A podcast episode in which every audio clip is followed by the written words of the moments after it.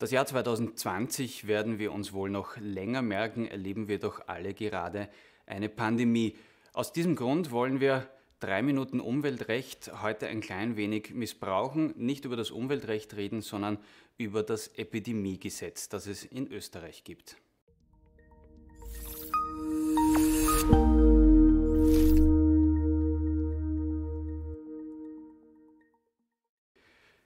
Grüß Gott, mein Name ist Peter Sander von der Rechtsanwaltskanzlei Niederhuber und Partner mit Sitz in Wien und in Salzburg.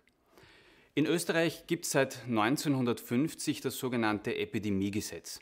Das Epidemiegesetz regelt, wie mit ansteckenden Krankheiten in Österreich rechtlich umzugehen ist. Es regelt beispielsweise, wie mit infizierten Personen umgegangen werden kann, umgegangen werden soll. Es ist die Rechtsgrundlage dafür, dass beispielsweise beschränkende Maßnahmen gegen Betriebe oder direkt gegen einzelne Personen in Form von beispielsweise Versammlungsverboten äh, oder Versammlungsbeschränkungen erlassen werden dürfen.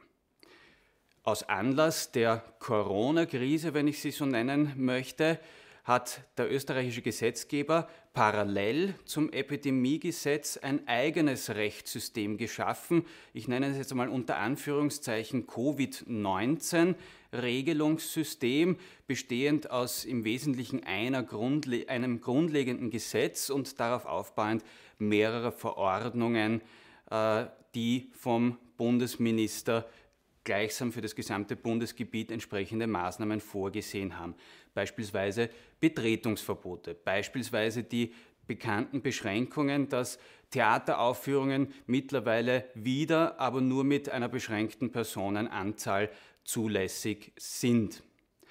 Das Epidemiegesetz regelt aber auch, dass bei, bei gewissen Beschränkungen entsprechender Ersatz der dadurch erlittenen Verdienstentgänge zu leisten ist.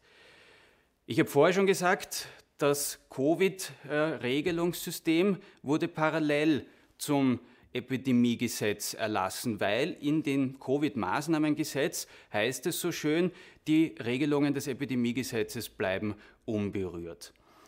Während das Covid-Regelungssystem keinen Verdienstentgangsersatz kennt, kennt das Epidemiegesetz einen solchen eben schon.